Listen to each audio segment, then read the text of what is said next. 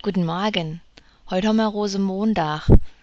Jo, das ist ein Teil von der Fasnachtszeit, das wisst ihr sicherlich. Und so Fasnachtszeit ist jo super Einrichtung, um so richtig die Sau rauszulassen, gell? Man kann sagen, was man will, man steht vielleicht in de Bütt und lässt mal so richtig Dampf ab. Es wird gefeiert und es wird was getrunken, das gehört ja auch irgendwie dazu. Und man lässt sich so mal so richtig gut gehen. Ja, bis zum Aschermittwoch. Da, da noch ist alles wieder vorbei. Da wird die Fasenacht beerdigt und dann ist Ruhe und dann geht man halt wieder schaffen wie normal. Ja, es gibt äh, ein paar ganz interessante Aspekte in Bezug auf Karneval und ähm, Fasnacht und ähm, das möchte ich dir mal so ein bisschen näher bringen. An ähm, Altweiberdonnerstag muss ja der Bürgermeister seinen Schlüssel abgeben und das Volk übernimmt die Regierung. Das kommt oder das wurde im äh, 10., 11. Jahrhundert auch in Rom praktiziert.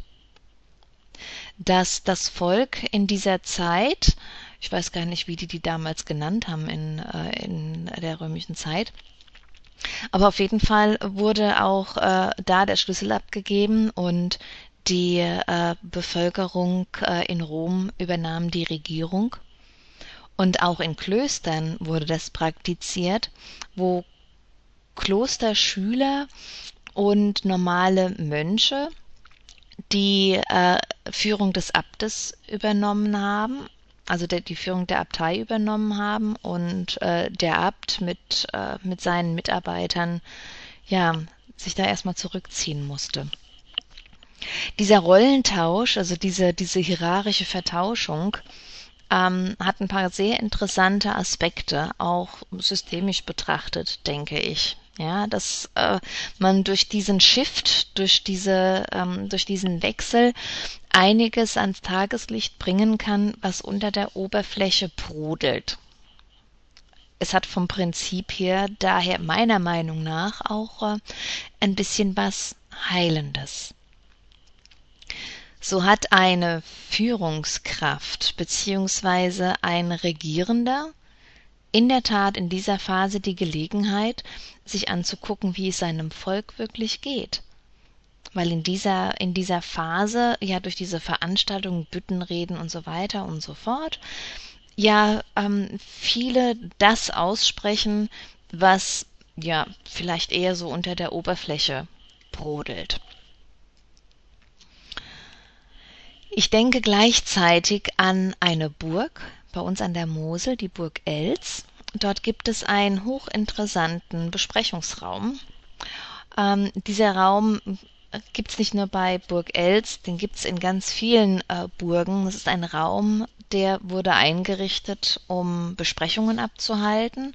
Und in diesem Raum gab es zwei Symbole. Das eine Symbol war die Maske, die an der Wand befestigt war. Und diese Maske stand dafür, ja, die äh, Masken fallen zu lassen, beziehungsweise sie steht für den Narren und für den Narren äh, symbolhaft dafür, einfach das auszusprechen, was einem durch den Kopf geht, ohne es zu filtern oder Angst zu haben, sanktioniert zu werden. Die Blume, diese Rose, wird befestigt oder war, äh, ist befestigt über der Tür und sie steht dafür, dass alles, was in diesem Raum gesprochen wird, auch in diesem Raum bleibt und dadurch auch in, Zeit, in dem Zeitpunkt bleibt. Und etwas nachzutragen dann nicht möglich ist. Das hat auch was sehr Klärendes weil der Burgherr hat die Möglichkeit, dort Meetings abzuhalten, wo die Leute, die er einlädt, wirklich die Möglichkeit haben, das auszusprechen, was sie beschäftigt, Wahrheiten auszusprechen, die sie sich vielleicht sonst nicht trauen würden auszusprechen, und der Burgherr oder der Fürst die Möglichkeit hat, mit diesen Informationen oder gemäß diesen Informationen äh, sich zu entscheiden, wie er handelt. Wenn dieses Meeting beendet ist ist auch das Thema beendet, begraben. Ja, das ist auch äh, in der Fasnachtszeit ähm, so.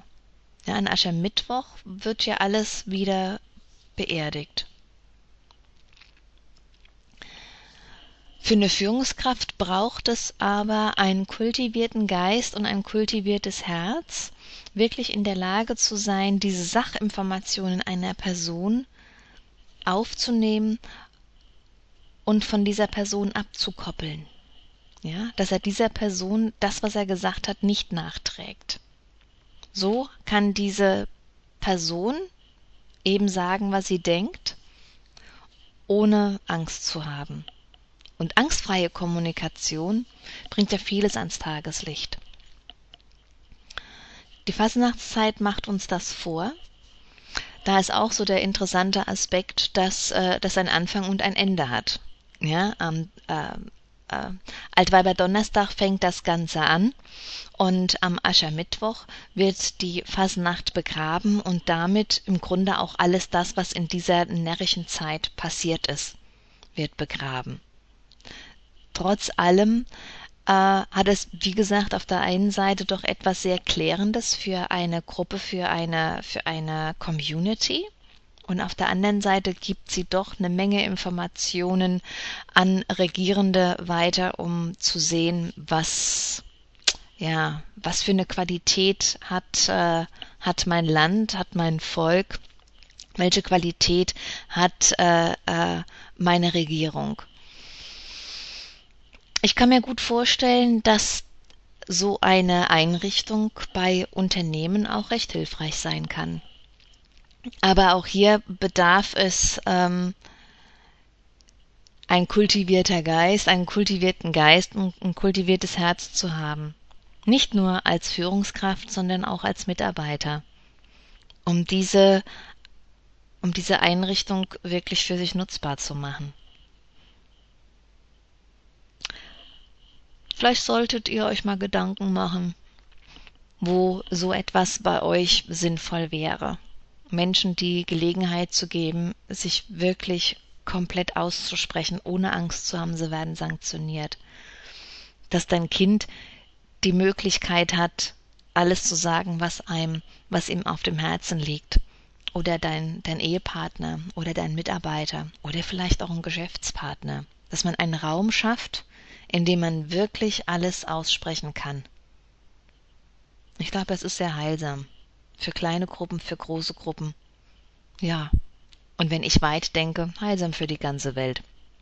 Why not? Die Fasnachtszeit macht's uns vor. Es liegt an jedem selber, das in irgendeiner Form für sich ins Tagesgeschäft zu implementieren. Ich wünsche euch noch einen schönen Tag heute für die, die Narren sind, eine noch schöne äh, Narrenzeit, einen schönen Rosenmontag. Und äh, wir hören uns bald wieder. Bis dann. Bye bye.